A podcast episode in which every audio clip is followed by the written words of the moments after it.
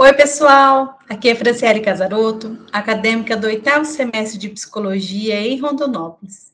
E hoje estamos apresentando mais um episódio, o episódio Flow. É o podcast dos acadêmicos de psicologia, junto com a Associação de Psicologia do Estado de Mato Grosso, apresentado como um fluxo de ideias, informações e discussões do tema da psicologia. Quem irá apresentar esse episódio são os acadêmicos de psicologia Franciele Casaroto e Cláudia Gabriel de Rondonópolis. Se apresentem. Olá, pessoal. Eu sou a Cláudia Gabriel, sou acadêmica de psicologia da Unic, agora Ayanguera, de Rondonópolis.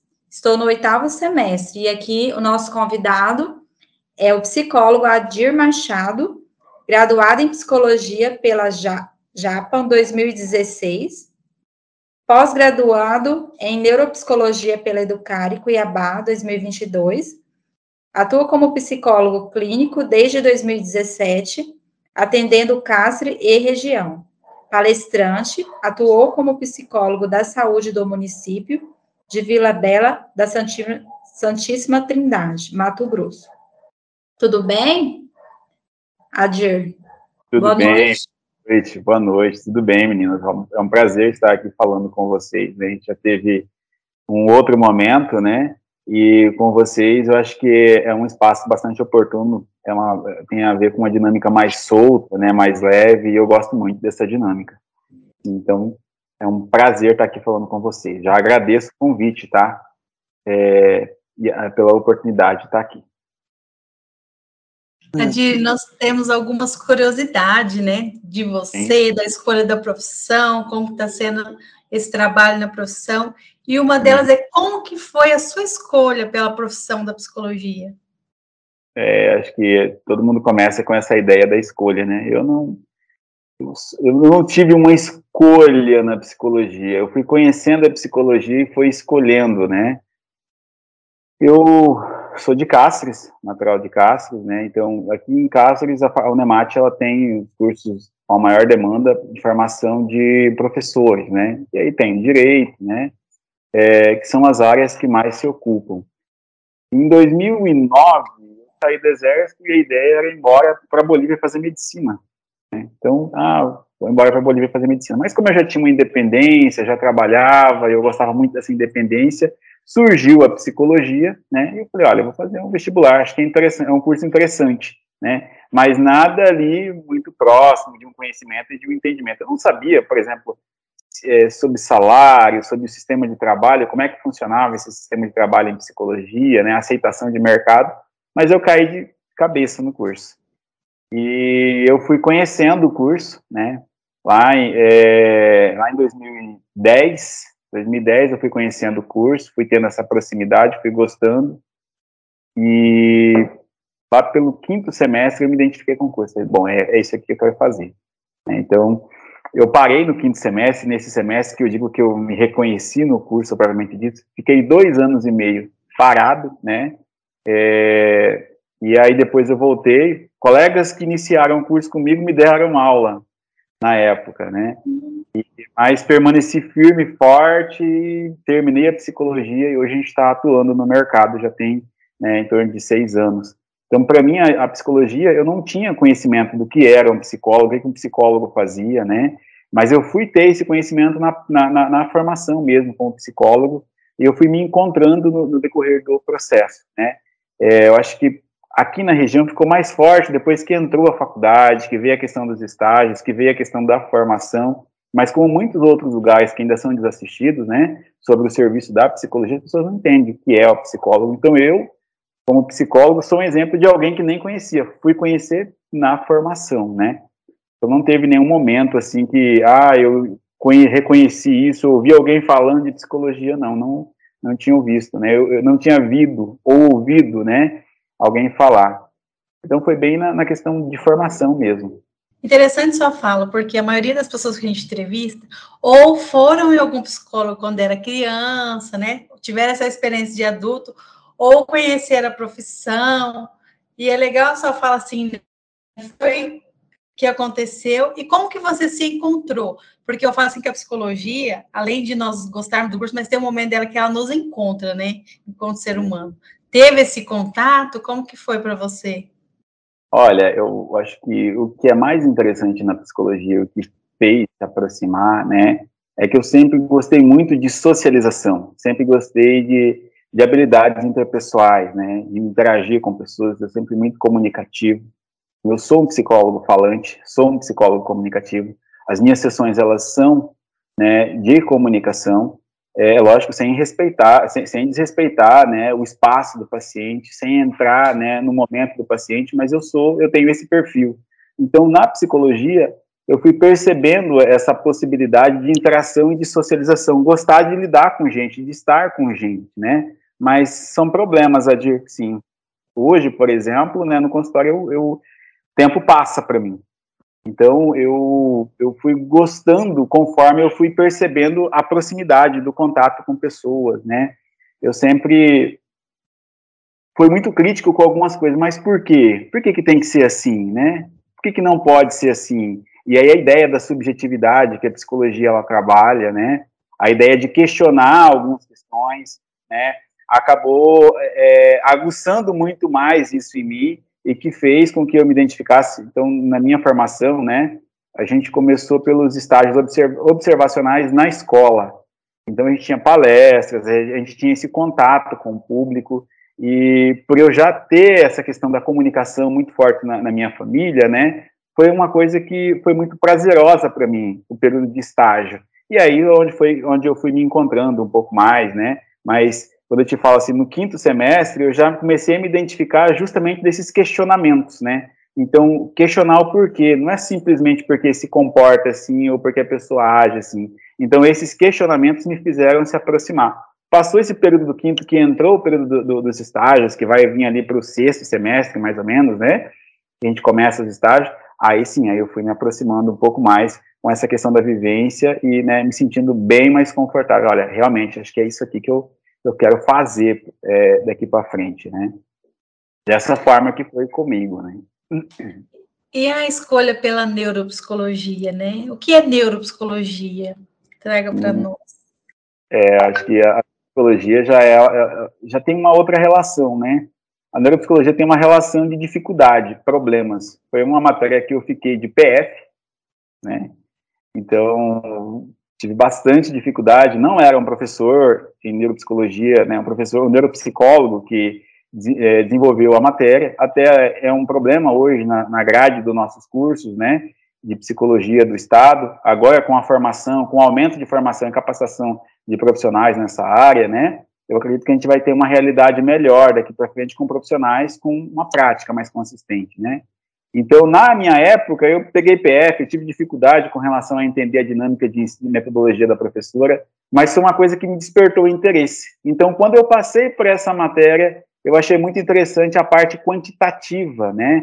Essa parte de se relacionar com a testagem, né? Com uma avaliação mais objetiva, mais pontual, né? É mensurar ali a intensidade de certas funções, né? Que a neuropsicologia é a ciência né, é, a, é a subespecialidade da psicologia que se preocupa em entender a relação entre o cérebro e o psiquismo, né? Então a gente vai entender esse comportamento, o comportamento a partir disso.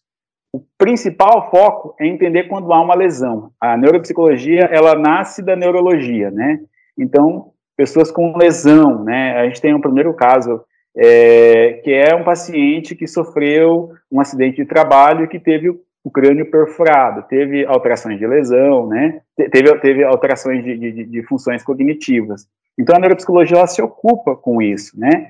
Mas hoje ela vai muito mais além disso. Hoje a gente trabalha, por exemplo, paciente com diagnóstico diferencial para depressão, né, esquizofrenia, né, um déficit de atenção, que é uma demanda neurológica. Então, eu me encontrei nesse espaço justamente pela caracterização de ser algo mais objetivo, mais concreto, por mais que eu trabalhe com acompanhamento psicológico, né, é, com psicólogo clínico, mas esse espaço é onde eu consegui me identificar mais. E é interessante a ideia de que eu saiu de um espaço de muita dificuldade. Eu terminei o eu terminei essa matéria com a PF, consegui passar com a PF, mas me despertou um interesse, né? E às vezes a gente não tem essa percepção, às vezes aquilo que gera um incômodo, gera uma dificuldade, às vezes a gente tem a tendência de não se aproximar muito, né? E aí a zona nossa de conforto é só finalizar aquela responsabilidade e deixar ela, né, de lado. Não sei como está sendo isso para vocês. Como é que está sendo isso para vocês na faculdade? As dificuldades. Eu até tenho uma experiência recente, né? Porque a gente está fazendo estágio hospitalar. Eu até trouxe isso para as meninas, porque como a nossa turma está muito grande, a gente tinha a opção de fazer hospitalar e já atender na clínica, né? Uhum. E aí eu fui e vi a minha dificuldade em questão hospitalar, porque no hospital a gente vai à procura do paciente. Então nós temos que ser mais falantes. Ao contrário de você, eu já sou uma pessoa mais tímida, eu gosto mais de ouvir. Não parece, mas sou. E aí, o que, que, acontece? Eu senti essa dificuldade, tipo assim, de, de ir até a pessoa e, e especular, né, na questão de querer saber como que tá, como que tá sendo para você. E aí, eu ainda trouxe até para a Cláudia, né, Cláudia? Eu peguei e falei assim, ela falou, mas por que você não vai atender na clínica? Você está com receio? Aí eu falei, não, é porque a experiência hospitalar vai ser a única que eu estou dando estágio. Pode ser que nunca mais eu entro dentro de um hospital, né? Então, assim, eu quero fazer o meu estágio todo voltado no hospital, justamente porque eu vi que ali está uma dificuldade minha, e vai ser uma forma de eu aprender com a minha dificuldade. E realmente, assim, está sendo uma evolução a cada vez que eu vou. Então, eu vou conseguir, né, pedir para a coordenação, também igual você, poderia fugir, mas eu pedi para a coordenação que eu conseguisse fazer todo o meu estágio lá, para que assim eu possa superar a minha dificuldade. E assim está sendo. Então, acho que é bem eu acho que a nossa turma é uma turma de pessoas de mais de idade, né? Eu tenho 34, a maioria é nessa faixa de 30. Então, eu acho que a gente está naquela fase que a gente quer aprender muito. A gente velho, ou, Fran? Experiente. Não tanto. É, são jovens ainda também. Mas nesse sentido.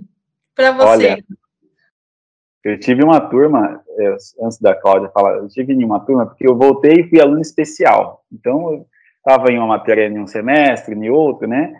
Em uma dessas turmas, a gente teve uma senhora de 69 anos fazendo psicologia. Ela fez pedagogia, né? Antes de fazer pedagogia, ela criou todos os filhos trabalhando na roça. Aí ela fez a pedagogia, né? Adquiriu uma independência financeira e veio para a psicologia.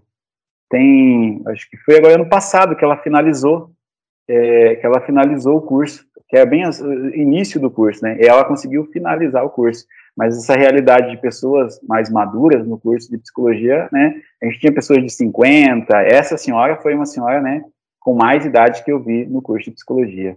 Desculpa ter é, atravessado na sua fala, Cláudia.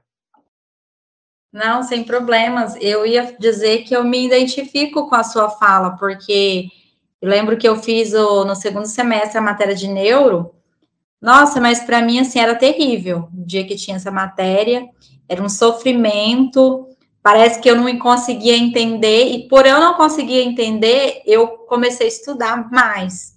E aí eu comecei a me interessar. Tanto que hoje eu tenho vontade de fazer uma pós depois em, em neuropsicologia. E eu queria te perguntar quem que procura, qual que é o público que procura um, um neuropsicólogo? Olha, essa pós-graduação, e que bom que você gostou e que bom que você está gostando, né? Psicólogo, ele fala, o, neuropsicólogo, ele observa muito a ideia de discrepância. Nossa, mas a diferença dessa habilidade para essa habilidade, né? A diferença dele nesse contexto para aquele contexto é uma das coisas que se destaca na, na, na escuta e na observação do psicólogo. É um processo mais curto, né? Então, quando você me pergunta aí sobre a questão de quem é, busca hoje, né? Hoje a gente tem uma maior, a gente tem uma demanda significativa de crianças, né? Mas são todos os públicos, né? A gente tem adultos, a gente tem idosos, idosos. A gente esteve falando aí junto à associação sobre é, o mês laranja que trabalha sobre a questão do, do Alzheimer, né? Eu não vou me lembrar agora, eu não vou conseguir me lembrar agora, é, o Brasil está se tornando um país de terceiro mundo, uma demanda maior da população idosa. Então, naturalmente, a gente vai começar a se relacionar mais com a ideia de, de diagnóstico diferencial, por exemplo, para Alzheimer, que já acontece, né? Então, hoje, a população que mais procura é aquela população que está tendo mais acesso. Até os profissionais médicos, às vezes, não sabem qual é a função de um neuropsicólogo, né? Não entende é, essa especialidade.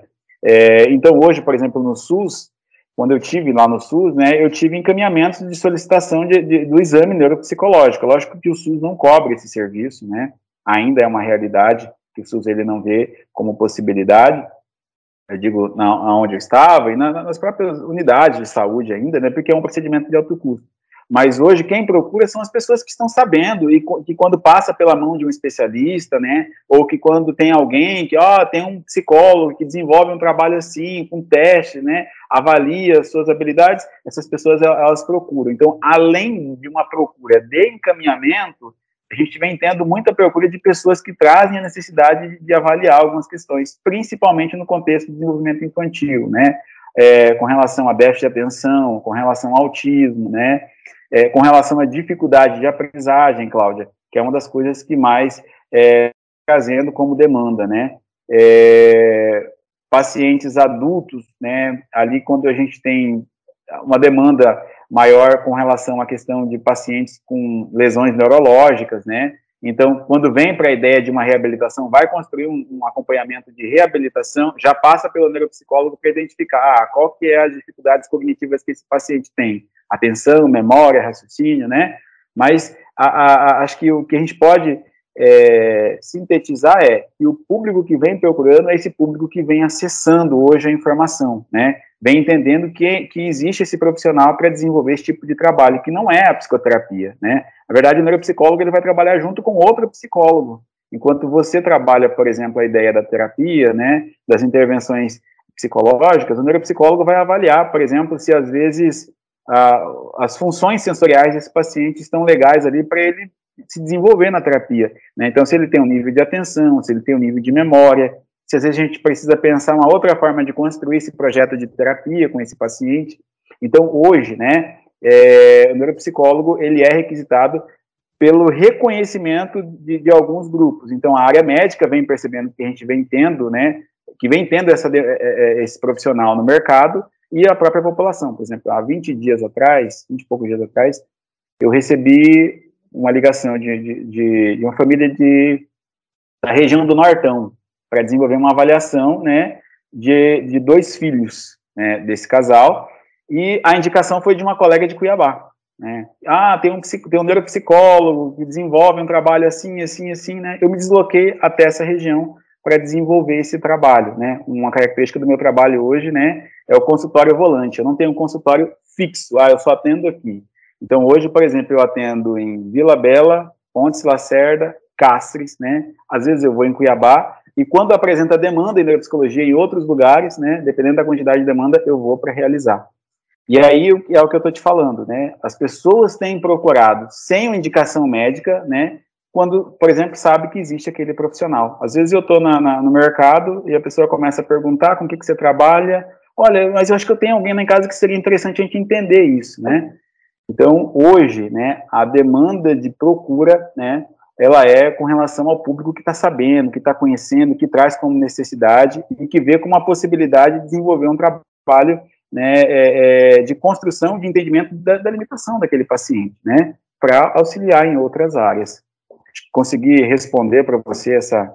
Sim, achei bem interessante essa questão do, do atendimento volante. Como que é isso?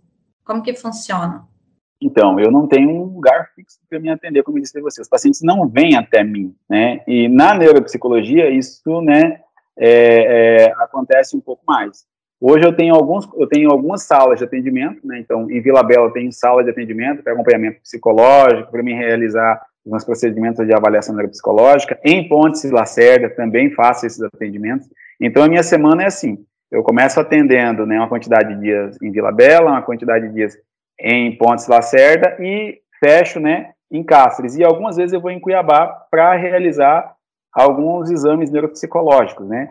Então, o, atendimento, o consultório volante, para mim, né, o consultório, o consultório volante, né, é esse consultório que eu me desloco para mim atender os pacientes nas cidades. Ou seja, o paciente não vem até mim, eu vou até os pacientes para realizar esses atendimentos, né?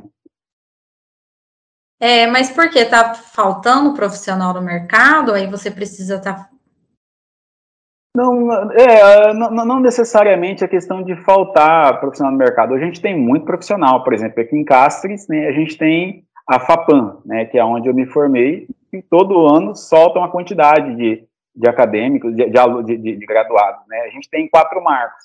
Então, eu encontrei nesse sistema de trabalho, nesse formato de trabalho, uma forma de me diferenciar para prestar esse serviço para a população. Né? Eu sou uma pessoa muito comunicativa. É, é, então, aqui na cidade, por exemplo, tem uma quantidade significativa de profissionais em Cáceres que atendem, né? Mas eu preciso ficar só em Cáceres, não necessariamente, né? É, então, se eu tenho a possibilidade de me deslocar a outros lugares, e esses outros lugares que eu me desloco, normalmente eu vou através de um convite, né? Então, por exemplo, em Vila Bela, eu fui para prestar o serviço, eu achei que ia ficar pouco tempo, ia voltar e estabelecer só uma agenda semanal. Não, estabeleci mais de um dia de semana, né, para esses atendimentos. Em Pontes do Lacerda, né, eu comecei a conversar com algumas pessoas, né, com alguns, com, com, alguns colegas, e aí o que, que aconteceu? Naturalmente, começou a apresentar a possibilidade de atendimentos em Pontes Lacerda. Pessoas que sabiam que eu estava em Vila Bela, perguntavam, por exemplo, se eu iria atender em Pontes Lacerda, né, então eu comecei a atender em Pontes Lacerda como uma oportunidade, né, então, a, a, ideia de eu sair não é porque falta profissionais nesses lugares, né? Tem profissionais nesses lugares, mas eu vejo que existe a possibilidade de eu atuar também, né? Dessa forma. E que, por exemplo, é rentável para mim financeiramente, né? Mesmo com deslocamento, mesmo, né? Saindo para cada lugar, ainda assim, é, é, se mantém um ganho interessante, né? Para fora, né, os professores, principalmente em neuropsicologia, né, na época da, da faculdade, eles diziam assim, olha, gente, psicólogo, ele, ele é professor de faculdade, né, ele, ele é perito do fórum, né, ele é psicólogo clínico, então ele se desdobra nas suas rotinas semanais ali. Então, às vezes, a gente sai também de uma cidade para outra, eu lembro muito bem a fala dos professores. Às vezes, eu vou atender pacientes 100 quilômetros de distância, né, para é, é, ter a possibilidade de trabalho.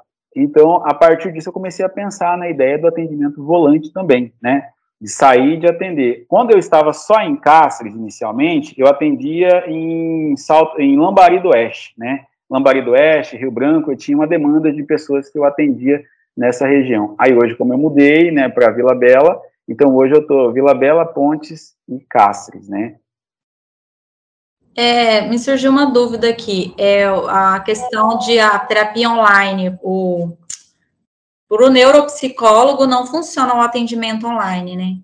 Acho que esse foi um ponto muito importante que você colocou, não, não funciona, porque já isso, já estão se discutindo algumas questões, né, é, sobre a avaliação neuropsicológica, mas ainda é um pouco distante da nossa realidade, porque a gente precisa estar ali observando, né, e é, desenvolvendo, né, a, a, prática da avaliação em conjunto com o paciente presencialmente, né. Eu até realizo uma parte, por exemplo, a parte de entrevistas que às vezes eu preciso realizar com familiares, às vezes com a empresa, né, qualquer pessoa que se, que se torne significativo, né, como um respondente para essa entrevista da, da avaliação neuropsicológica, a gente que faz essa parte. Mas a parte da testagem, por exemplo, né, eu preciso estar com esse paciente em sala para realizar esse, é, esses procedimentos. Então, a avaliação neuropsicológica, a gente não realiza ela online. É, esses dias a gente estava discutindo uma questão em sala, que eu acho bem interessante trazer aqui para você, de uma colega que ela estava falando que ela levou o filho dela para fazer uma avaliação. Se eu não me engano, era TDAH, né, Fran? E aí, é, só que aí a clínica que ela levou estava cobrando é, um valor bem alto, mas era por conta que ela, ela queria aplicar todas as testes, todas as avaliações. Você acha que precisa, já que esse pai chega com essa demanda somente, ah, eu quero fazer uma avaliação para ver se meu filho tem TDAH. É, você acha que é necessário fazer todas as avaliações, passar essa criança por vários testes, ou já ir direto somente no TDAH? É, é, essa é uma pergunta muito importante que traz justamente para a ideia da especialidade, né? Então, o teste em si, ele não nos diz muito, ele não vai predizer muitas coisas.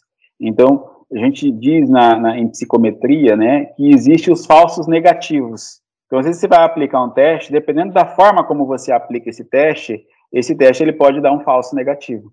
Ou seja, o paciente não responde suficientemente às perguntas, ele não entende, às vezes ele chegou cansado, né? Isso pode influenciar na testagem, né? Então, no material, você vai ter essas informações dizendo isso.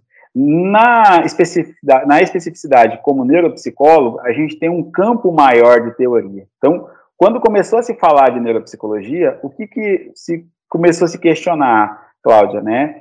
A ideia de que ah, as funções cognitivas elas acontecem em partes específicas do cérebro ou elas estão interligadas. Por muito tempo, né, existiu a ideia de localizacionismo, que era só numa região específica em que aquela função acontecia é, significativamente. Com o tempo foi mudando isso, né, é, e hoje se entende que as funções cognitivas elas são integral. Então, por mais que eu vou usar o meu lobo frontal, mas eu preciso do occipital também com maior ou menor demanda. Então, quando eu aplico um teste, por exemplo, eu estou utilizando todas as atividades é, neuropsicológicas desse paciente, atenção, memória, raciocínio. Só que aquela atividade, ela vai ter uma especificidade maior para um domínio, entende? Então, quando eu realizo uma avaliação neuropsicológica, eu preciso realizar vários testes, na verdade é o que a gente chama de avaliação global. Eu preciso mensurar todo o nível de funcionamento neuropsicológico desse paciente para ter uma sombra das características desse paciente. Porque se eu aplico, por exemplo, só um teste, uma escala de inteligência, ela não vai ser preditivo para mim. Porque às vezes quando eu vou avaliar essa, esse indivíduo de outra forma, né, é, a partir de uma, de uma outra, de, uma, de um outro nível de, de dificuldade, esse paciente, por exemplo, ele pode demonstrar que ele não tem nenhuma dificuldade, né, ou ele pode demonstrar uma dificuldade maior ainda, né, com relação a isso. Então, a, a, testagem, basicamente, ela é assim: existe testagens com maior nível de dificuldade e atividades com menor nível de dificuldade. A avaliação global, ela precisa englobar tudo isso. Então, por isso que a gente realiza um protocolo de testes, que são testes de inteligência, testes de atenção, avaliando os níveis de atenção, avaliando a, a teste de memória e os níveis de memória, né? Memória a longo prazo, memória, é, é, memória imediata, né, memória a longo prazo, reconhecimento, aprendizagem através da memória visual ou auditiva, né, teste de funcionamento executivo, como, por exemplo, existe um teste chamado Wisconsin, né, é um teste que mede a capacidade de flexibilidade cognitiva, né, então o paciente ele consegue ter uma flexibilidade em lidar com os problemas, né, ele consegue ter um autocontrole, é, como é que é essa capacidade executiva dele? Essa atividade vai mensurar isso. Lá nas escalas de inteligência, a gente tem uma caracterização muito pequena disso, né, dessas, dessas situações. Mas é quando a gente traz para essa outra atividade, para esse outro teste, por exemplo, é que a gente vai especificar melhor, né? E aí, além da testagem, a gente está observando esse paciente, né, é, no desempenho de diferentes formas. Como é que ele reage com relação quando há um ambiente, um nível de estresse maior, um maior nível de dificuldade, né? Para a gente entender, por exemplo, como é isso, porque também não é só aplicar essa testagem, mas é também identificar nessa, na expressão do comportamento do paciente se aquilo está de acordo. A ciência neuropsicológica, ela é uma ciência que ela se relaciona com o quantitativo e com o qualitativo. Então a gente utiliza essas duas coisas. Como é que a gente vai complementar essa informação? Vai entender se realmente, né, essas coisas se encaixam. Quando a gente está lá na anamnese, né, quando a gente tem uma fundamentação teórica muito boa. Então, a formação do neuropsicólogo, para além de aplicar testes, né, ela tem uma especificidade muito grande com os transtornos, né, do neurodesenvolvimento, com alterações neuropsicológicas, com uma formação muito específica de neuroanatomia, neurofisiologia, neuroquímica, né, para entender esses padrões de interação de, do paciente. Então, quando um, um profissional ele vai dizer para você que ele vai realizar um um protocolo, né? Então ele está realizando uma avaliação global do desenvolvimento. Esse é o protocolo básico, né? É inicial para se desenvolver uma avaliação. E não tem como você avaliar um paciente com alguns recortes de teste, né? Então, por exemplo, no TDAH, a gente diz que é um problema com a, a dificuldade de sustentar a motivação, que aí prejudica a atenção. Motivação, função executiva. Atenção é um outro domínio diferente. Ah, mas o paciente com TDAH também esquece. Então, ele esquece porque ele é o subtipo desatento ou ele é o subtipo hiperativo? Então, no subtipo hiperativo, é um paciente que vai ter problemas com memória de trabalho, né, por conta da agitação, que aumenta, por exemplo, o nível de noradrenalina. Esse nível de noradrenalina, ele é aumentado significativamente pelo, pela dificuldade, né, da regulação de dopa e de serotonina. Então, veja só, a gente está falando de um déficit que apresenta características diferentes. Então, por isso que quando você vai passar pelo neuropsicólogo, ele vai fazer uma avaliação global desse paciente. Eu, quando realizo a avaliação, e muitos outros neuropsicólogos, quando realizam a avaliação, por exemplo, de pacientes com lesão paciente que se acidentou e que vai voltar né, para reinserção social. Idoso, por exemplo, que começou a apresentar dificuldades com memória, né, ou suspeitas de, de, de suspeitas de, de demência, por exemplo. Eu realizo, a gente realiza a avaliação funcional, que ir no mercado com esse paciente, aí na farmácia, aí esse paciente consegue andar de carro, vamos verificar como é que está o nível de atenção, como é que está o nível de memória. Então, é uma avaliação muito sistematizada, né, é, porque ela busca identificar todos os detalhes possíveis né, do desenvolvimento desse paciente. Eu costumo dizer para os pacientes e para os familiares que entram em contato, por que, que a avaliação neuropsicológica ela tem um custo, né? É, ela, ela exige financeiramente mais as pessoas. Porque a avaliação neuropsicológica é como alguém que costura uma coxa de retalho. Você já viu uma coxa de retalho? Sim, já vi. Vai um os pedaços, né? Isso, e é aquela bagunça, aquela, aqueles pedaços que você não entende muito bem quem olha, né? Mas quem está montando, né, está tendo toda uma articulação. Então, a avaliação neuropsicológica é um trabalho é, muito objetivo, né, e muito específico para a realidade de cada paciente. Mas, Edir, são protocolos, você vai só aplicar. Existem níveis de dificuldade, níveis de complexidade para cada paciente, né? E ela vai exigir mais tempo. É, normalmente, a gente vai realizar uma avaliação neuropsicológica em torno de 10 a 12 horas, né? De 10 a 12 horas. Existem profissionais que, por exemplo, quanto mais prática ele tem, menos tempo ele utiliza, né? Menos tempo ele vai utilizar para avaliação. Mas, normalmente, né, a avaliação ela se ocupa em torno de 10 horas de avaliação do procedimento. Aí, nessa avaliação, a gente tem toda a carga de, de atividades de, de, testagem que a gente vai utilizar, né, toda a carga de entrevista, toda a carga de análise de acompanhamento médico que esse paciente já passou, identificando o histórico para identificar, ah, essa criança, essa mãe teve problema na gestação, essa criança teve problemas depois do parto, quais foram os problemas, né?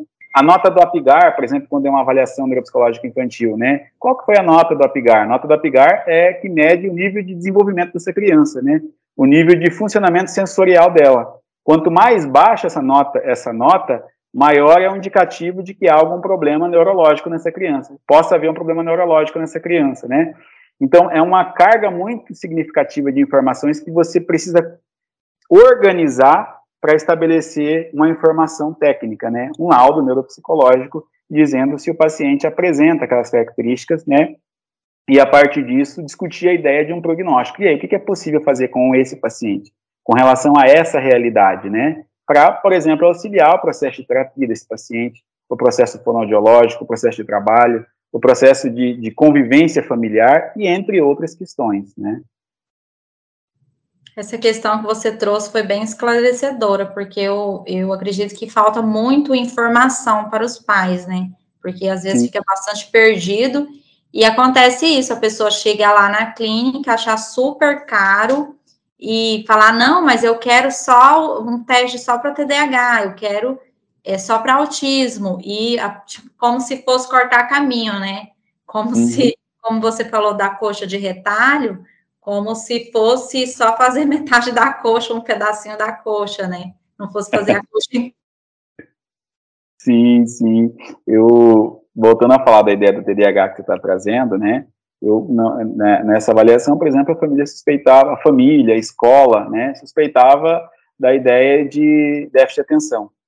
Né, e na avaliação não se concretizou, não se chegou ao resultado de um déficit de atenção. O que acontecia com essas crianças, né, na verdade, era um quadro de depressão. Um quadro, um quadro de depressão e ansiedade, que que aumenta, que dificultava a atenção. Nesse caso, a gente vai discutir essa uma reavaliação daqui de seis meses a um ano, porque o paciente está em tratamento é, psiquiátrico, né? Então vamos verificar como é que vai responder isso. Até agora não atinge critérios, né? para um diagnóstico de déficit de atenção. Então, vamos reavaliar daqui de seis meses a um ano, né? E, o outro, e o outro paciente, né, é, também uma demanda de depressão, mais, mais leve, mas um quadro de ansiedade despertada pelo processo de socialização, né? Então, está entrando ali na, fase, na, na, na faixa etária dos 12 anos, e as demandas sociais geram muita angústia, muita ansiedade na construção dessa identidade. E que aí, por exemplo, o paciente não estava conseguindo se adaptar, e aí a dificuldade de interagir, de lidar com certas situações, e também tendo um rebaixamento de é, memória de trabalho, que é um tipo de, que é uma das características da função executiva, né? É uma organização da função executiva junto com a memória de trabalho, que é a secretária da nossa mente, que se ocupa, né? Agora eu estou fazendo o quê? Eu estou falando sobre a ideia da dificuldade do, do, do, dos pais entenderem sobre TDAH, eu preciso ter consciência de que eu preciso falar uma quantidade de tempo, porque as meninas têm outra pergunta, a gente tem tempo para bater isso, né? Então, isso é memória de trabalho. Ao mesmo tempo que você está fazendo uma coisa, ela já está trabalhando outras informações. É importante dizer para vocês também, né, que talvez, né, dependendo do nível de estresse do paciente, o paciente também vai ter alteração, né, da memória de trabalho é, que não necessariamente precisa ser, ser uma ansiedade ou uma depressão, mas qualquer quadro que gere sofrimento psíquico para o paciente. E por que, que o custo da neuro ainda é tão caro, né? A gente sabe que é devido todo esse contexto que tem de vários testes, mas eu falo por experiência própria, porque assim, agora falando não na angústia da estudante de psicologia, mas na angústia da mãe. É, meu filho foi recentemente diagnosticado pelo psicólogo e pela uhum. neuropediatra, né, uhum. de TDAH. E aí ficou para fazer a neuropsicologia. Porém, quando a gente se inicia nessa essa investigação, a gente tem muitos gastos, né? Que foi o meu caso. O que aconteceu? Eu gastei com psicólogo, gastei com a neuro, aí começou a medicação, a minha neuro falou, Fran, a medicação tá dando certo, tá começando a tomar Ritalina, então é isso aí. Não vejo necessidade, a fala da médica, de fazer uma avaliação. A psicóloga já falou, não, Fran, seria importante você fazer a neuroavaliação para a gente ver certinho como que está o funcionamento, né? E aí agora trazendo a sua fala, ficou muito mais nítido. Mas assim, eu trago assim por conta desses pais que às vezes não sabe que percurso tomar. Aí às vezes a gente acaba gastando muito e às vezes não é o necessário, né? Tipo assim, poderia encurtar esse caminho. O que, que você me diz sobre isso? É, Porque... eu penso. Pode falar.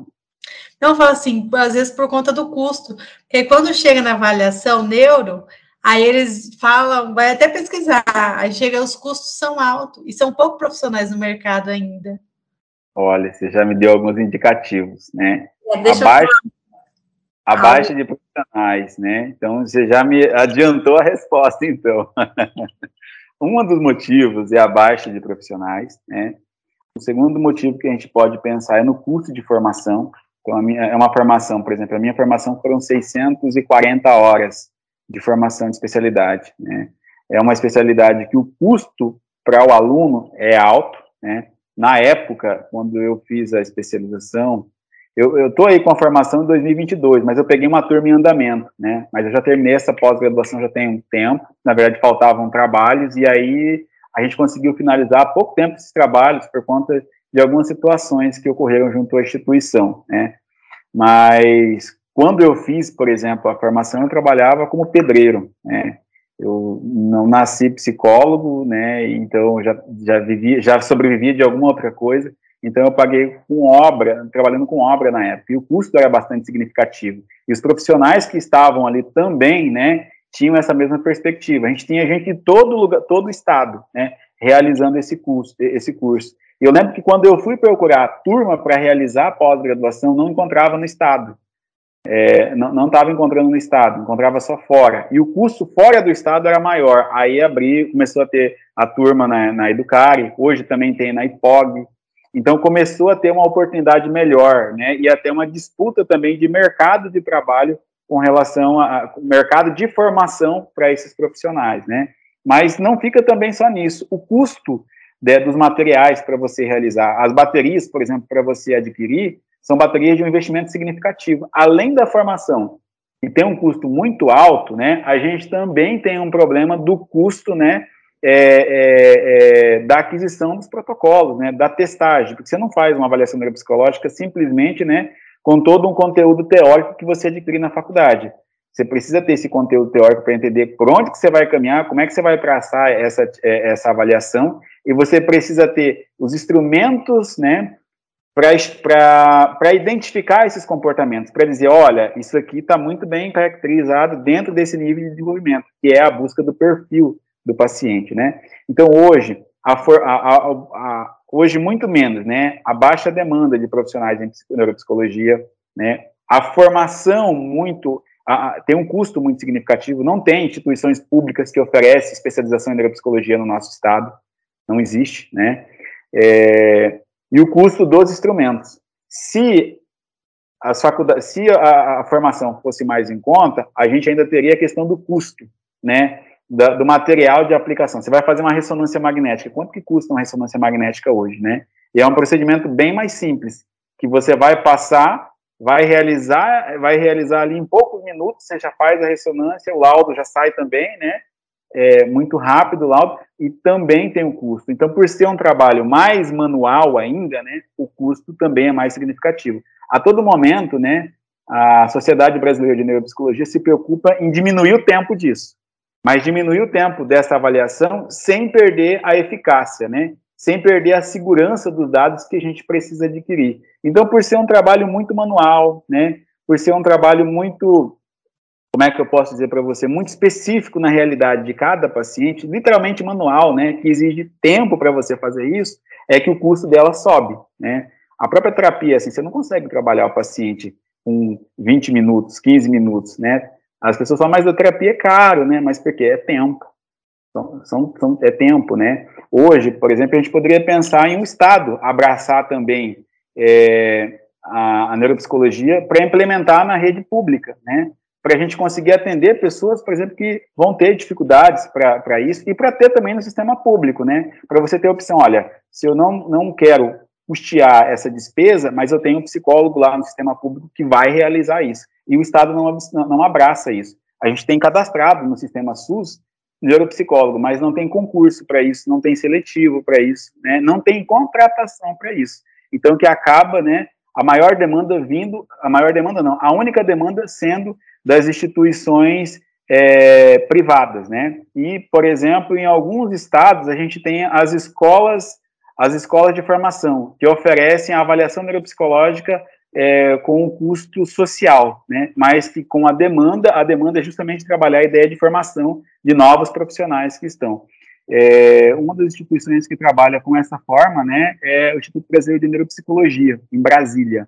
Então, eles atendem a um custo social pessoas que necessitam desse exame, né. Eu consegui trazer para você a, a, problemática, então, do, dos três porquês que geram essa questão de um custo mais alto. Como é que você, como mãe, observa eu, profissional, te dizendo isso?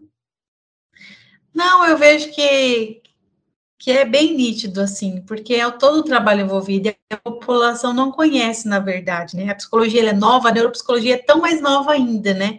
Porque a pessoa recorre ao quem? Ao médico, né? Que é, acaba sendo a última voz Ah, você vai levar, já levou no psicólogo, você vai levar no neuropsicólogo, por que você não vai levar no médico? E esse é o senso comum trazendo, né? Então, às vezes, ainda tem esse receio da população, mas a gente vê que é tão mais importante quanto o médico. Muitas vezes o médico vai só passar o remédio, não vai fazer a coxa de retalho, né? E nós, na nossa profissão, a gente vai aprender a ficar, a juntar cada pedacinho, a fazer realmente, né, ter sentido, dar sentido aquilo. Então, tipo assim, faz muito sentido. Eu vou procurar um neuropsicólogo, resumindo, para, para o Vitor fazer. Eu ah, vou dizer uma na, na dislexia também consegue fazer? Esse, como seria esse processo, a pessoa? Não ri, Cláudio. É que, por exemplo, às vezes as pessoas vão associar a, a, o desenvolvimento da dislexia, né, com a taxa do QI, do coeficiente intelectual, e não tem a ver com coeficiente intelectual. Na verdade, o que acontece na dislexia é uma alteração neurológica, né? É uma dificuldade do processamento sensorial dessas informações. Então, quando a gente vai fazer uma avaliação cognitiva, esse paciente pode apresentar uma dificuldade pelo, pelo processo, pela, por alterações do processamento da informação, né, de decodificar essa informação. Então, por exemplo, a ideia de que o que o paciente está vendo, né, ela precisa ser reforçada, porque é uma distorção. Existe a ideia da dislexia mista, né, que é uma das dislexias mais difíceis de se é, diagnosticar, porque quando ela não é só naquele modelo simples, né, em que o paciente confunde, come, troca, né, é, mas o paciente ele pode fazer outras alterações. Então, na avaliação neuropsicológica, a gente vai traçar esse perfil, vai identificar. Ah, veio para mim, por exemplo, como uma demanda de dislexia, né? Ah, o paciente vem com dislexia. E é interessante dizer para você que paciente TDAH, às vezes, está casado a dislexia junto, né? Então, na avaliação, às vezes, nem vem como dislexia, vem como déficit de atenção. Mas aí você fala assim para mim, Adir, o meu filho tem problema com a leitura. Ele tem problema com entender, né? Ele tem problema com é, é, a interpretação e a compreensão do que do que está ali escrito, né? Ele não consegue fazer. Opa, então vamos investigar. Uma das uma das situações que eu já já avaliei, né? Veio uma demanda como essa. E o problema não era isso, não era dislexia. O problema era uma demanda de memória de trabalho relacionada ao nível de estresse, que dificultava, por exemplo, essa, essa criança, né, esse adolescente, ter atenção para decodificar a informação. Porque, inicialmente, a gente precisa de recurso para captar aquela informação, absorver sensorialmente, visualmente ou auditivamente essa atenção. Né? Atenção para você conseguir sustentar nesse processo de, de, de, de assimilar essa informação. Uma segunda parte é a decodificação, que é entender o que está o que está acontecendo, quais são as informações, para salvar isso no lugar certinho ali da tua, da tua memória, né? E aí depois a evocação. Na dislexia, né, é, a criança, por exemplo, ela tem uma dificuldade é, de, de, de assimilar essa informação. Ela não consegue assimilar essa informação por vias normais, naturais, por exemplo, né? Neuro, neuro, é, neurológicas é, íntegras. Então, aí a ideia, por exemplo, de que você precisa ler para essa criança, né? É, para que ela consiga entender. E estratégias de reforço, para que ela comece a fortalecer, por exemplo, erros de percepção que acontece ali. Então, a avaliação neuropsicológica, sim, ela pode trabalhar esse processo de um diagnóstico diferencial. E a dislexia, ela está em outros processos, como no déficit de atenção, por exemplo, né? A, a, além do déficit de atenção, a gente vai ter, às vezes, a, a descalculia, por exemplo, que vai pegar, que são transtornos do, do, neuro, da, do desenvolvimento. Então, eu posso ter um TDAH que não tem dificuldade com a aprendizagem, né? É, mas eu posso também ter um TDAH com dificuldade de aprendizagem, e aí essa dificuldade de aprendizagem, dislexia. A dislexia mista, né? Eu falei para você a dislexia mista, né? A dislexia do desenvolvimento, né? É, então, ele pode ter essas características. E é na avaliação, por exemplo, que a gente vai conseguir especificar essa caracterização desse paciente, do que, que acontece com ele, qual é a dificuldade. E, às vezes, essa informação ela vem clara para a gente, Fran, né, dizendo assim, ó, ele tem dificuldade com isso, suspeita de dislexia. E, às vezes, ela não vem, às vezes, ela vem com uma outra coisa para a gente.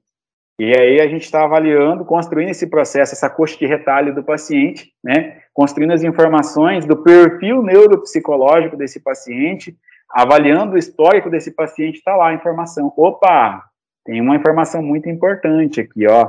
Que esse paciente já apresenta um histórico, né? Que pode estimular. E aí a gente chega propriamente no fato, né? No, no, no numa pontuação é, sistematizada sobre essa situação. Neuropsicologia é uma das ferramentas que vai se ocupar, né? Se fala muito da psicologia como uma, uma mudança de perspectiva, mas o que, que eu penso da neuropsicologia?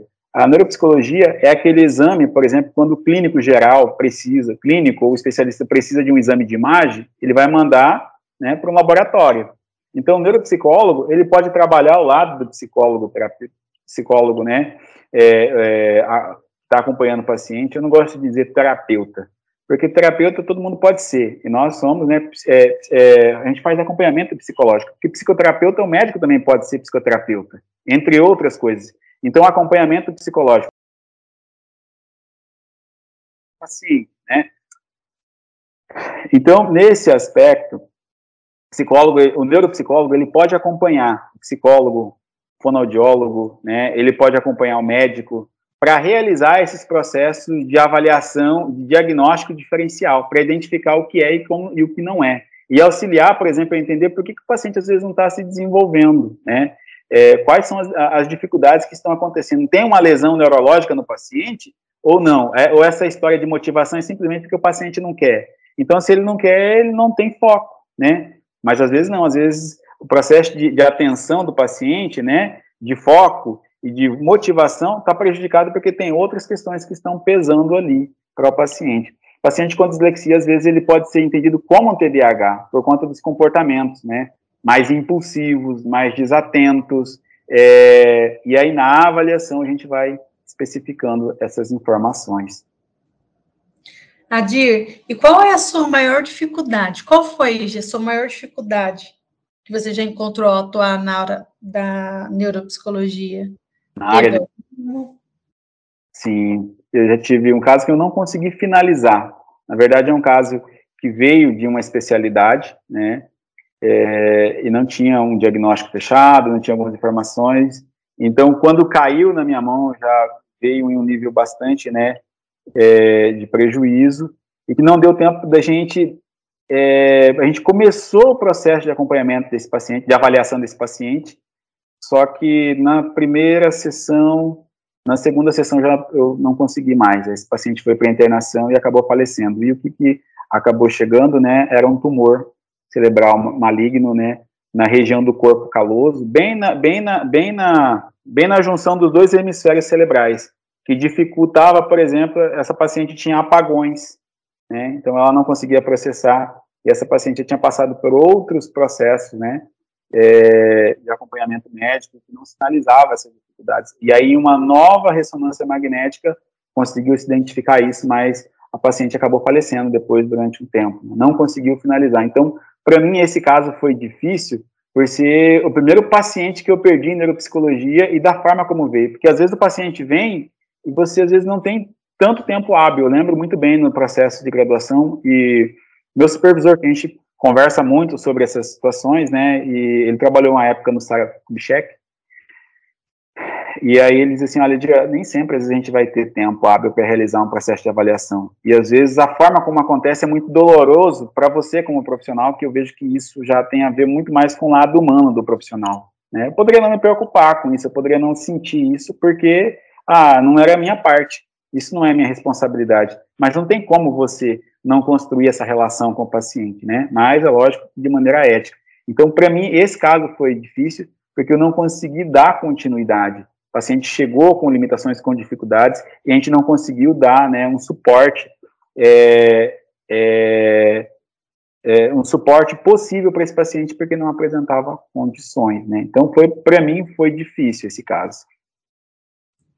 Uma dúvida, tem, são só os testes ou tem algo assim de neuroimagem que a pessoa consegue ver essa parte neural? Ou são só as aplicações do teste? Só não, né? Porque gestão é muito importante. Sim, mas é importante quando você diz só, né? Porque o teste, ele é a parte mais simples hoje, se falando. Para quem criou, não, né? Para o Veschler não foi a parte mais simples, né? Para o Wisconsin também não foi a parte mais simples. Para outros, né? Fabian Rueda, né? Que é um dos autores do BPA, por exemplo, teste de, de atenção, né? É, entre outras situações. Presidente, boa noite. Apareceu e sumiu. Boa noite, Adil, tudo bom? Boa noite, tudo bem, tudo bem. Espaço gostoso. Oi? Espaço muito gostoso aqui o podcast. Sim, as meninas estão de parabéns. Eu tenho muito orgulho da nossa equipe. É, eu estou gostando muito das perguntas, né? Mas voltando a falar sobre a, a situação pontual, né, é, então a testagem em si ela é simples. O teste, você aplicar um teste, ele é muito simples, né? Interpretar esses achados já é um pouco mais complexo. É, então existem exames, né? Mas a maior parte do, das alterações, por exemplo, neurológicas, você consegue identificar que a lesão está ali, né? A, a, a lesão está aqui na região, como eu disse, no corpo caloso. Mas qual que é a intensidade do prejuízo disso? um teste, um, um, um exame não vai conseguir detectar isso para a gente. Então, é na testagem que a gente vai avaliar o nível de funcionalidade desse paciente, que é o que a gente chama, meninas, de perfil neuropsicológico. Ah, então, o nível de atenção desse paciente está médio, né? Está alto, está baixo, está muito baixo, está limítrofe, está deficitário, né? Então, a gente consegue demarcar aí, a partir da avaliação, que é um exame é, é, funcional desse paciente. Acho que é importante dizer para vocês que a avaliação neuropsicológica, lá no início, ela se ocupou em detectar onde estava a lesão existe um mapa chamado mapa de Brodmann, né? Então, a partir da testagem neuropsicológica do profissional, a gente ia mapeando ali os lugares. Ah, tá, então tá aqui nessa região, porque essa, essa região no mapa de Brodmann, né, é entendido como a região da memória, da atenção. Então, a, a lesão está próximo disso, e aí dentro da avaliação funcional se chegava a esse diagnóstico. Hoje, a, a os exames de imagem né, progrediram de maneira muito significativa, a ponto né, de que a gente consegue já identificar essas situações. E aí a avaliação neuropsicológica vem para complementar esse diagnóstico de, através de uma avaliação funcional. Tá? Ah, no TDAH, por exemplo, alguns é, eletroencefalograma, né? Consegue identificar ali ondas alteradas, né? Em regiões, em, em lobos frontais diferentes, né? Em hemisférios é, é, frontais diferentes. Então, essas ondas elétricas, elas estão sistematizadas em estudos que, por exemplo, corroboram para um diagnóstico. Mas a intensidade do problema desse paciente é na avaliação neuropsicológica que a gente vai conseguir dizer, tá? Além da mãe dizer assim, ah, esse menino não presta atenção, esse menino é muito inquieto, eu estou querendo assistir Netflix, né? Ah, eu estou querendo fazer, conversar com alguém, ele não dá tempo para mim. Além disso, que a mãe diz e que funcionalmente apresenta um prejuízo, né? Pode ser identificado como prejuízo, não quer dizer que é um prejuízo. Às vezes é muito mais uma dificuldade da mãe estabelecer esse limite nessa relação. Então, na avaliação, a gente consegue dizer assim, ó, realmente, ele tem muita dificuldade com atenção, ele tem muita dificuldade, né, com o funcionamento executivo, com autorregulação, com controle inibitório, aí a gente consegue pontuar. Porque às vezes a mãe também, ela sofre com isso. Olha, é, falta dar limite, tá, mas ela está tentando dar limite. Mas e aí, como é que é? A, a forma como você está dando limite, está conseguindo alcançar essa criança ou não, né? Então, são situações pontuais que a avaliação neuropsicológica vem para complementar esses exames médicos, e principalmente os exames de imagem. Hoje, o, o exame mais pontual que a gente tem em imagem, mais completo, é a ressonância magnética funcional, né? Que consegue identificar através da neuroimagem, né, áreas ativadas neurologicamente quando o paciente está desenvolvendo uma, alguma situação, tá? É, então, é o exame que mais se destaca. Mas a funcionalidade fica ainda com os exames neuropsicológicos para a gente chegar nesse parecer. É, tomando o exemplo da Fran, que ela conseguiria ter encurtado o caminho e já ido direto no neuropsicólogo, em vez de ter levado no psicólogo, na neuropediatra, para depois levar no, no, no neuropsicólogo? Você resgatou a minha memória aqui agora, tá? Porque eu, a Fran começou a falar e eu falando muita coisa, eu falo pouco, né, Otávio? E aí acabou passando batido uma, uma situação aqui, sim, né? Eu lembro de uma mãe que entrou em contato e falou: Olha, eu queria marcar uma avaliação neuropsicológica é, para minha, minha filha, porque eu suspeito que ela tenha isso e tal, é, mas não sei. Não, mãe, quem que encaminhou a senhora para esse exame? Não, não, ninguém me encaminhou, mas só não passou pelo médico, né?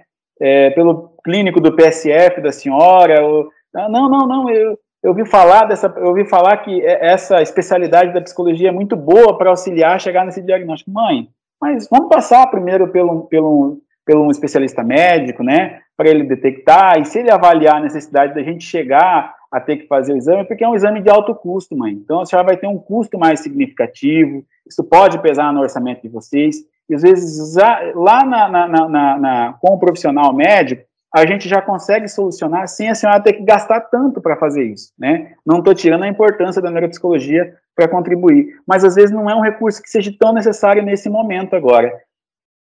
Aí a mãe diz assim: Olha, o médico vai passar uma hora, no máximo, no máximo, se for, no, se for, né, vai voltar a ver o meu filho depois de 60 dias, 90 dias. Então, eu prefiro que seja um neuropsicólogo para acompanhar, porque são 10, 10 horas, como você me falou, que a gente, que você vai acompanhar ela, 10, 12 horas que você vai acompanhar. Então você vai ficar mais tempo com ela, vai conseguir me dar um parecer melhor do que o médico. A gente vai procurar o médico depois do seu parecer. Então, assim, às vezes os pais, na afobação, na ansiedade, eles podem encurtar esse processo, né? E às vezes encurtar o processo pode ser é possível quando há marcadores suficientes para a gente fazer isso. Mas quando não há marcadores suficientes, por exemplo, no déficit de atenção, né, no TDAH, o que, que é mais importante, é o diagnóstico ou começar a estimular essa criança? Quando passa pelo um psicólogo, o psicólogo vai começar a dizer, ó, começa a estimular, começa, começa em atividades. É, é uma criança desatenta, então começa a regular a, a organização dele, começa a regular, começar e terminar. É uma criança impulsiva, começa a trabalhar a questão do limite, né? Começa a colocar atividades mais curtas para que ele consiga fazer. Então a gente começa nesse processo de estimulação. Quando vem para a avaliação neuropsicológica? Quando há uma suspeita de um maior prejuízo cognitivo. Ou, por exemplo, quando o médico ele precisa diferenciar se essa criança ela tem uma dificuldade, né, é, mais significativa, ou se a família também está tendo a dificuldade de lidar com essas dificuldades. Aí vem para o exame para a gente chegar nesse ponto. Mas pode ser sim, tá? É, encurtado esse processo, tanto o médico pode encaminhar, como às vezes o, o paciente pode procurar diretamente o neuropsicólogo, tá? O interessante é, é que passe pelo médico, né, para avaliar qualquer suspeita. Ah, às vezes pode ser uma questão, pode ser uma situação de uma de uma infecção, por exemplo, né? É, pode ser uma, uma questão de uma baixa nutricional. Aquela paciente que a gente perdeu, eu falei para vocês que teve impacto, né? A médica é, desconfiou de baixa nutricional, mas não era. Né? Era uma outra situação que estava acontecendo. Então, às vezes, o paciente ele vem para o psicólogo, né? É, com o neuropsicólogo com a ideia de facilitar esse diagnóstico, mas é um, um custo, tem um custo maior para isso. E às vezes no exame médico a gente já consegue descartar várias coisas. E aí vem para o neuropsicólogo para um custo maior. Entende? Quando existe a necessidade por conta desse custo maior. É, é, a, gente ser, a gente ser ético com a população, né? Ah, então eu consigo oferecer um serviço, consigo dar uma resposta, então vem todo mundo para mim. Não, a gente precisa ser ético, porque existem muitos problemas que inicialmente o médico já vai barrar ali. Né? O médico já vai identificar, já vai intervir, já vai solucionar essas questões sem que a pessoa ela tenha tanto ônus, né? E se for o caso, aí sim, tá? Aí você vem para esse processo de uma avaliação neuropsicológica. Mas existe a possibilidade, eu só digo essa situação da gente passar por esses profissionais para não ter um ônus maior, porque o processo de saúde mental ainda é o mais caro. A gente está falando da neuropsicologia, né? Mas acompanhamento psiquiátrico, acompanhamento psicológico, existe um custo maior, né? Um custo significativo para a população. E, e aí, é, a, gente, a gente fez um juramento de psicologia por amor? Não, a gente fez um, um juramento de psicologia por amor, mas a gente precisa rentabilizar, porque a nossa formação, né, ela exige, ela vem para isso, para que você se sinta bem, a autoestima de você ser valorizado profissionalmente é muito importante. Eu vou dizer uma coisa para todos, né, que estão aqui hoje profissionalmente, eu não me associo, por exemplo, à ideia de um plano de saúde, né? Hoje eu trabalho consultório comigo mesmo, sessões particulares, não tenho nada contra quem atende, assim, eu acho que a gente tem formas de começar, eu sou daquele psicólogo que faz o boca a boca, estou na, na fila do açougue, o cara começou a falar uma coisa ali, eu gosto de sair com a minha camisa do São Paulo, não assisto futebol, mas é incrível, quando eu saio com a camisa do São Paulo, o povo começa a puxar assunto, e daqui a pouco cai a psicologia no meio, e já começa a surgir situações ali, e daqui a pouco, opa, a gente já está discutindo aquelas situações, né? Então, quando você é valorizado profissionalmente, financeiramente, é muito bom. Acho que esse negócio de chamar de doutor, doutor, doutor, doutor, ah, pode apagar o ego, mas a gente precisa de ter essa valorização profissional financeira. Então a gente precisa trabalhar em cima disso, né? Para que a gente consiga construir isso. Então todo o processo de saúde mental ele é custoso e ele tem que ser custoso porque é a, é a medida de importância que o paciente dá quando você vai procurar um, um, especialista, né, você vai procurar alguém que você sinta confiança, segurança, né, que tenha transparência no trabalho. Então, por isso que tem que ser valorizado esse trabalho, né. É, e aí, logicamente, que a saúde mental hoje é vista como um dos processos mais caros que existe, né. É, teve até uma vez que alguém me procurou, né, até foi alguém da Secretaria de Saúde, disse assim, mas Edir, esse processo de avaliação neuropsicológica que você cobra é isso. Você sabe quanto que eu pago na, na, na, na na diária do médico, né? Num dia de plantão médico, eu pago R$ 1.500, Adir.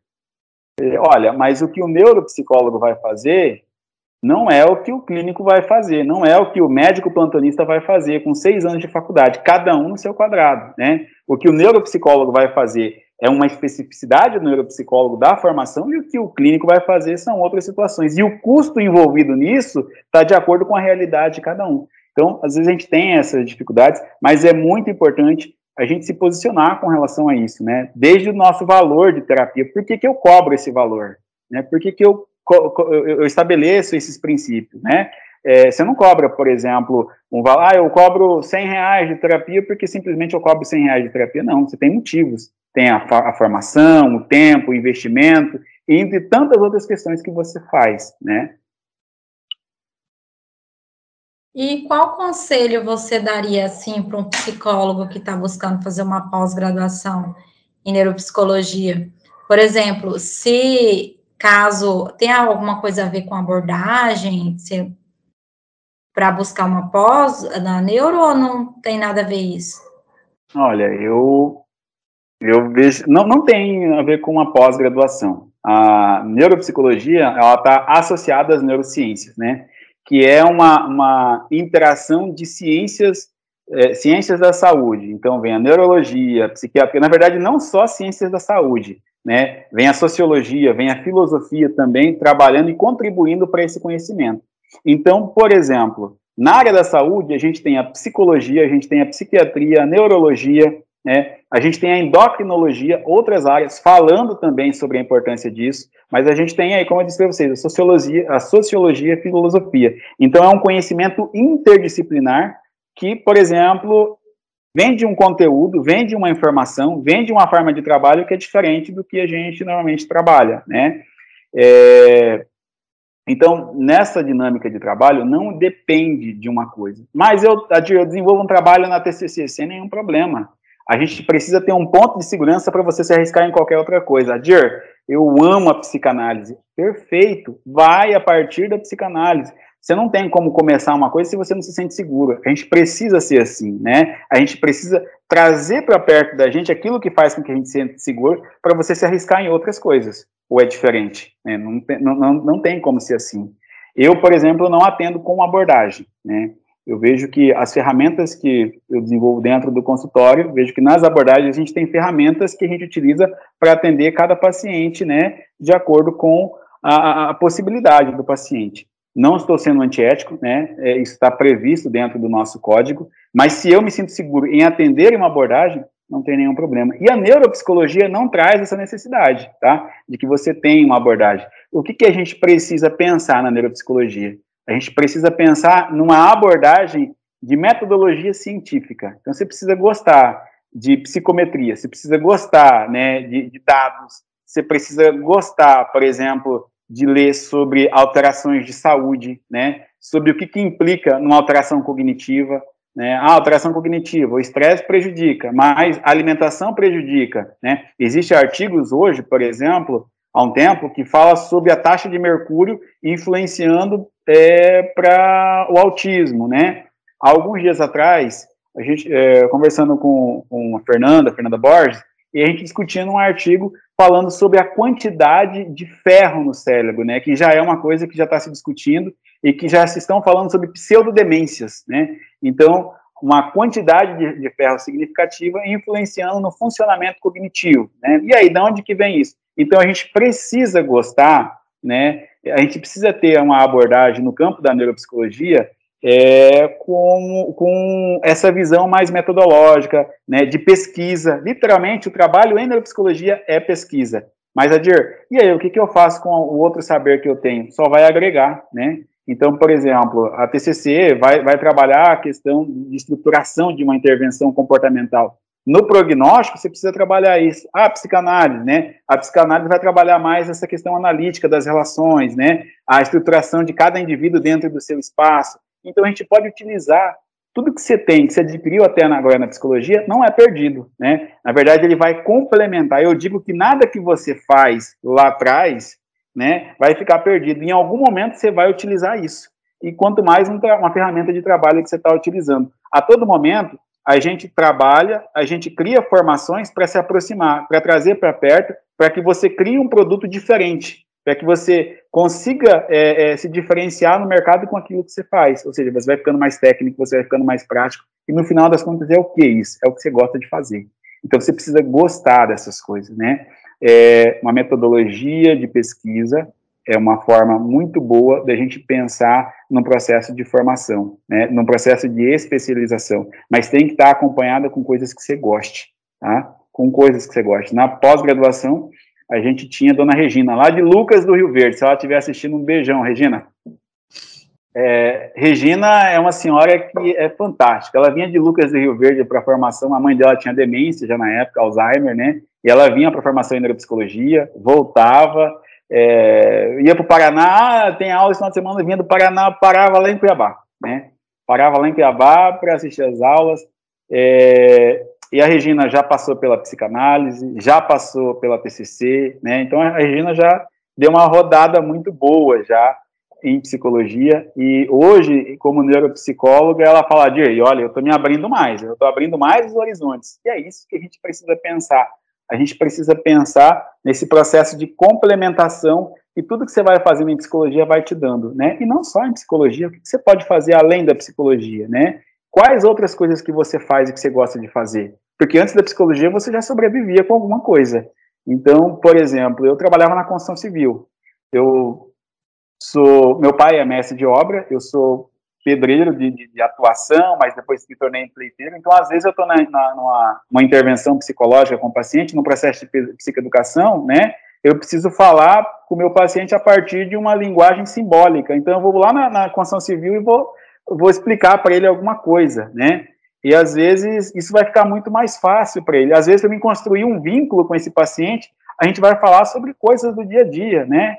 Ah, o paciente joga um assunto para mim falando de construção. Ah, eu já trabalhei com construção, o que, que o senhor, né? Então, como é que está essa situação? Está tendo alguma dificuldade e tal? Eu gostaria de te dar alguma opinião. Então, a gente já vai criando esse vínculo. Então, tudo que você faz vai te ajudar em algum momento, né? Essa criança com a suspeita de TDAH, essa vivência que você vai ter com a ideia de um TDAH, por exemplo, vai te ajudar a lidar com outras mães, com outros pais, né? E falando para vocês, eu sou, né? um TDAH não diagnosticado, né, e que hoje eu consigo perceber, eu sou do subtipo desatento, né, então, às vezes eu procrastino um pouquinho as coisas, né, as coisas vão um pouco mais devagar, mas quando a pupila dilatou, aí vai... aí vai. Muito boa sua fala, e trouxe, assim, bem clara essa questão, né, porque às vezes a Oi? gente, ainda mais como acadêmico, não se apega tanto na questão de abordagens e quando a gente vê que, tipo assim, só vem a somar cada vez mais, né? São aprendizados, são histórias de vida que a gente vai contribuindo com as nossas histórias de vida, são aprendizados que a gente vai descobrindo, né? E vai usando as ferramentas. E na neuro também, às vezes a gente tinha essa dúvida, parece que é um pouco distinto da psicologia, mas ela é unida também, né? E faz sentido. Já chegamos ao fim. Muito boa sua fala. Eu queria que ele deixasse uma mensagem. Será que ele caiu? Oi. Tá ouvindo? Tô. Então, pessoal, primeiro, muito obrigado mais uma vez. Adir, só a título de curiosidade, a, o podcast fez um ano, você é o nosso convidado aí de um ano de podcast tá? então, assim, é, acredito, acredito que nesse um ano as meninas tiveram uma visão macro da psicologia sobre a ótica de quem está no mercado, que é totalmente diferente da ótica de quem está lá na graduação, de, de quem está ministrando aquela aula, que é tudo bonito no papel, é tudo a mil maravilhas, mas quando você vai na prática, você se depara com esses nós tivemos o quê? Mais de 20 convidados aí, talvez, para, não sei, tá, as minhas pode me atualizar, mais de 20 convidados aí, de diversas áreas, com diversos temas diferenciados, e eu acredito que elas vão sair aí para o ano que vem com uma riqueza de conhecimento, porque cada um trouxe um pouquinho da sua área, trouxe um pouquinho de como é a psicologia dentro do que ele acredita, do seu local de trabalho.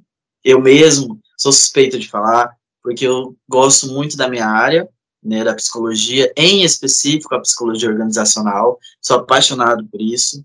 Então, assim, já me convidaram, vamos para a clínica, vamos atend fazer atendimento, e eu ainda não consigo me visualizar ali, naquele ambiente. Mas, assim, muito obrigado mesmo, Adir, muito obrigado, meninas, por estarem aí com a gente esse um ano que não foi fácil.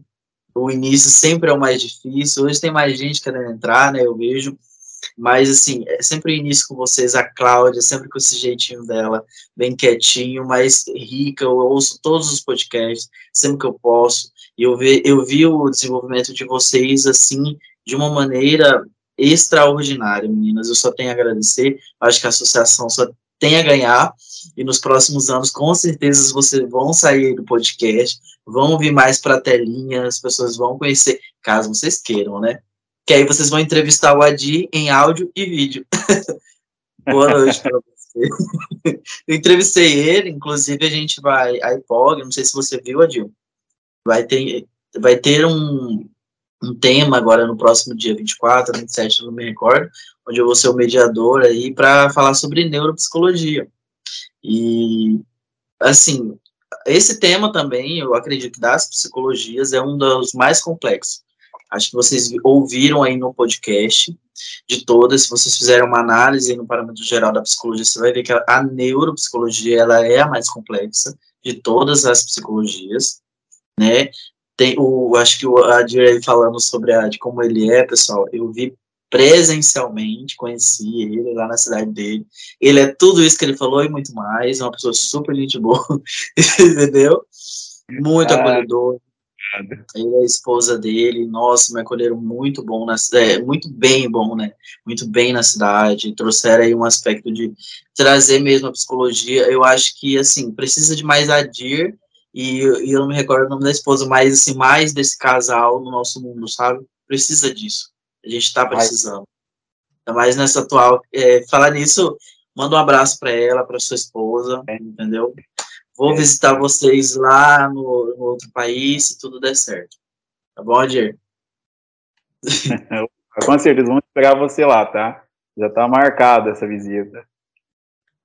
Então, era só isso, pessoal. Uma boa noite mais uma vez. Muito obrigado por tudo, por ter acompanhado e com certeza outros projetos virão. Vocês vão estar inseridas. O Adir, ele não larga a mão, pelo que eu percebi, da associação também. Então, se a gente está ah. junto, então, estamos aí para o que der e vier. Vai ter muito mais coisas aí para o ano que vem. Tá bom? Tá jóia. Então, para ficar à vontade. Nós também queremos te agradecer, Adir. Chegamos ao fim do nosso podcast de hoje, muito bom, né? Poderia ficar aqui horas e horas, porque é muito gostoso falar de psicologia, de neuropsicologia, de pessoas. Então, só tenho a agradecer. E aí queria que você deixasse uma mensagem final, né, para aquele acadêmico que se interessa pela neuropsicologia, que você uma mensagem para eles. Acho que o principal ponto, né, é a vontade é o centro de tudo. Né? Não é sobre o que você tem ou sobre o que você não tem, né? Não é sobre a rede de apoio que você tem, é sobre o que você pode fazer na sua vida, na sua formação como na psicologia, né? É, eu não tenho né, recursos significativos, mas o que, você pode fazer? Né? Eu parei dois anos e meio e mentalmente sempre visualizei que eu voltaria para terminar o curso, né? Eu nunca, nunca abri mão de uma boa briga, e a minha boa briga, né, foi o processo de formação, né? Terminei a minha formação e ainda no processo de formação eu construí relações. Acho que o ponto mais importante para qualquer coisa que você vai fazer na vida, atrelado ainda à vontade, né, é a capacidade de se relacionar. A gente precisa se permitir conhecer gente, né? Eu conheci o Otávio, né, e gostei muito da pessoa do Otávio. Antes do Otávio, eu conheci alguém que intermediou a nossa relação, né? E quando eu fui para pós-graduação, alguém falou assim: ó, tem uma pós lá em Cuiabá. Eu não conhecia ninguém, eu caí de cabeça nessa pós. E lá nessa pós eu comecei a conversar com gente, se relacionar com gente, e hoje eu sou muito feliz porque alguém sempre me precede. Alguém sempre vai me preceder em algum espaço desse Mato Grosso, né? É, isso é o mais gostoso. uma profissão, né, além de amor, além da finança que ela vai te, te estruturar, é a aceitação social com relação ao que você faz, né? Antes de você trabalhar qualquer coisa, antes de você trabalhar uma abordagem, antes de você trabalhar o seu espaço, trabalhe o seu nome, trabalhe você como pessoa, né?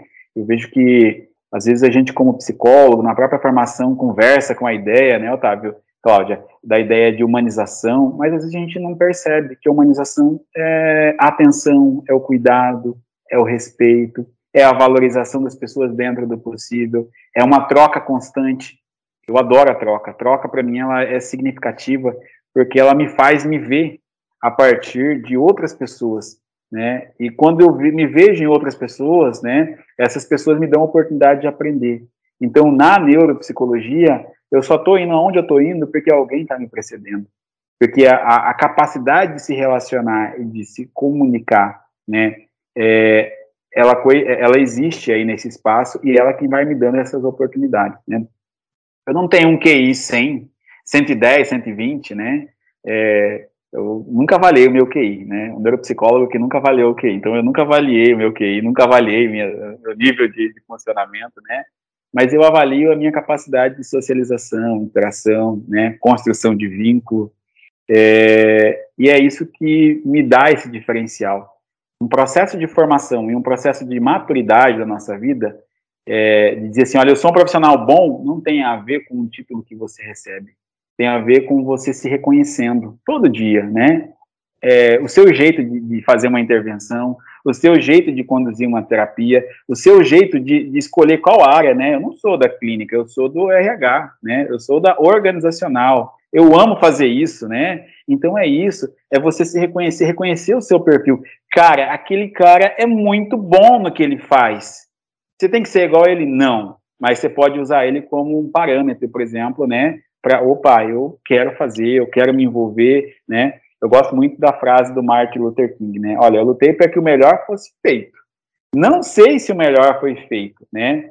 Mas dentro das minhas possibilidades eu lutei para isso. Eu lutei para isso. E é isso que a gente precisa. A gente precisa buscar esse melhor da gente. A gente precisa se relacionar com, com a gente mesmo, né? Sem medo, sem, sem insegurança, né? Trabalhar mais isso para que você vá se reconhecendo profissionalmente todo paciente ele gosta da verdade. Hoje eles falam assim, ah, as redes sociais têm que trazer uma verdade, mas o paciente gosta disso. Antes das redes sociais, os pacientes já sabiam como, é, como, é, quem era o psicólogo bom e o psicólogo ruim, né? Psicólogo ruim é aquele que não vai fazer uma relação, não vai construir um vínculo, não vai ser significativo. Mas a, e a mudança? Não, a mudança é a partir desse vínculo importante. Sabe por quê? Porque talvez esse paciente nunca teve uma mãe, um pai, um amigo, nunca teve ninguém nunca teve um ser que fizesse essa representação como um ponto de motivação. E às vezes o psicólogo ele vai ocupar esse espaço. Neutro, Adir, neutro, neutro? Sim, neutro. Né? Você vai ocupar esse espaço de instigar. Semana, essa semana eu tive a oportunidade de uma paciente, né, com um quadro de inibi, inibição muito forte, dizer assim, sabe, essa semana eu me posicionei para minha mãe. Eu, quando eu falei para ela, eu pensei em, em você. Então, isso é muito gratificante. Eu não, não fiz uma metodologia de ensino de como falar para a mãe o que, que você teria que falar, né? Mas ela pensou nisso. Então, as mudanças mais significativas têm a ver com processos que há uma segurança. Há uma segurança no quê? Em você mesmo. Né? Que você se sinta bem. Você vai sair de uma faculdade, você não vai sair né, dominando tantas coisas. Mas vamos pensar no que, que você domina, né? Aonde você tem segurança, né? eu tenho a segurança de oferecer um cafezinho aqui para o paciente, né, de oferecer é, uma escuta legal, de ter uma cordialidade, né? Ah, eu tenho, eu, o que eu posso oferecer para esse paciente? Né? O que eu posso? Semana, semana passada eu ganhei quatro pacu, semana passada, retrasada, eu ganhei quatro pacu na região que eu tô, né? E a paciente falou assim, olha, eu já passei por alguns psicólogos, mas eu gostei muito do seu jeito, gostei muito do seu jeito, né? E isso aqui é, é referente à gratidão de quando você me atendeu lá no sistema público de Vila Bela. Então, assim, o que, que paga isso? Nada paga isso. Nada paga. E isso motiva a gente continuar, né, buscando enfrentar os problemas, vencer os problemas e continuar aonde eu preciso melhorar. Então, a minha, a minha orientação é assim, não tenha medo, tá? A insegurança nunca vai, a, a segurança nunca vai vir antes da segurança, da insegurança. A, seg, a insegurança vem e aí conforme você vai fazendo, você vai se tornando seguro, né? E aí, quando você vai sentindo, você vai se sentindo seguro, você vai se sentindo capaz. Vai construindo autoeficácia, que é o que o Bandura vai falar, né? Então é isso, não tenha medo do incerto, né?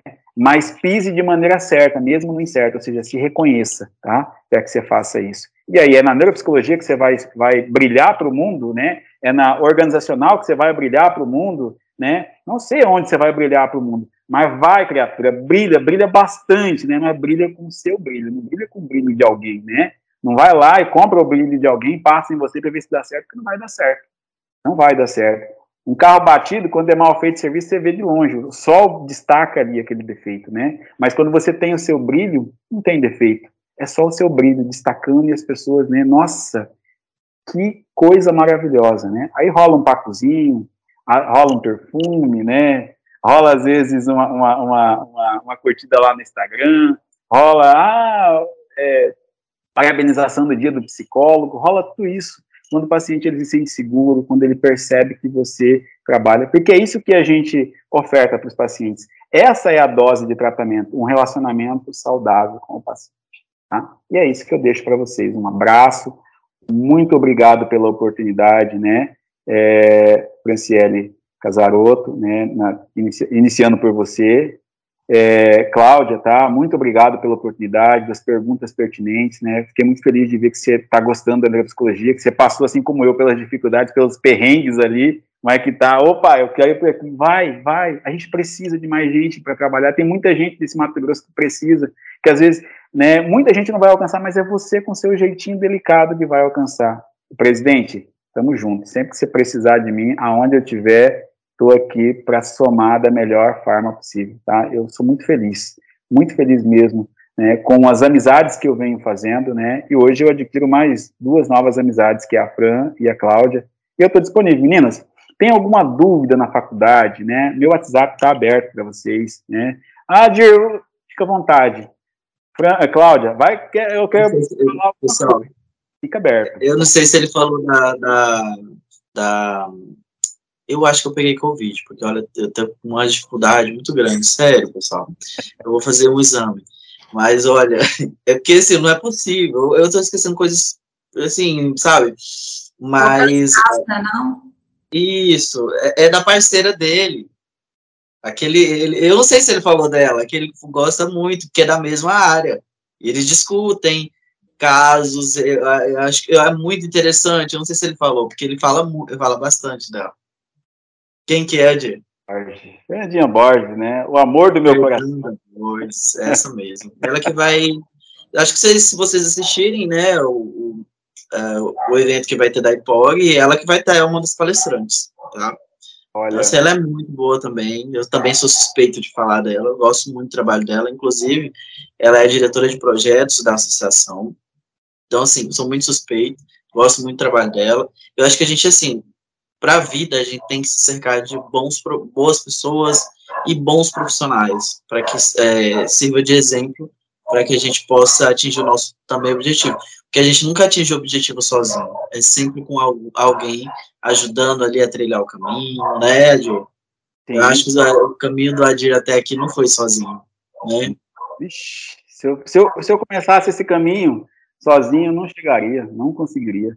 Mas é justo pessoas, né, que estão me apoiando, que eu consigo caminhar de forma mais leve, né. Falei para Fernanda, Fernanda, eu vou para Cuiabá, eu não tenho lugar para me participar do podcast. O amigo, a história está aqui livre, vem, né, está aqui à disposição. Então são essas parcerias. Você está falando da, da, desse evento que vai ter, Fernanda Borges, que amo de, de, de coração, né, é a minha irmã, é, minha mana, né, é, você tem uma outra profissional também, que é a Ana Paula, né? Foi minha professora. Isso. Ana Paula foi. Cárceres, né? Isso, vai também estar tá falando sobre neuropsicologia, então, que é uma pessoa muito importante aqui na cidade, é uma pessoa que representa muito bem a psicologia, né? Então, esse evento está muito bem representado. Eu vi que né, o outro neuropsicólogo também tem uma formação, uma formação muito bacana, né? Tem uma prática, participa de, de um núcleo, né, de formação. Então, são pessoas que vão complementar as informações, que a gente vai complementando as informações, né?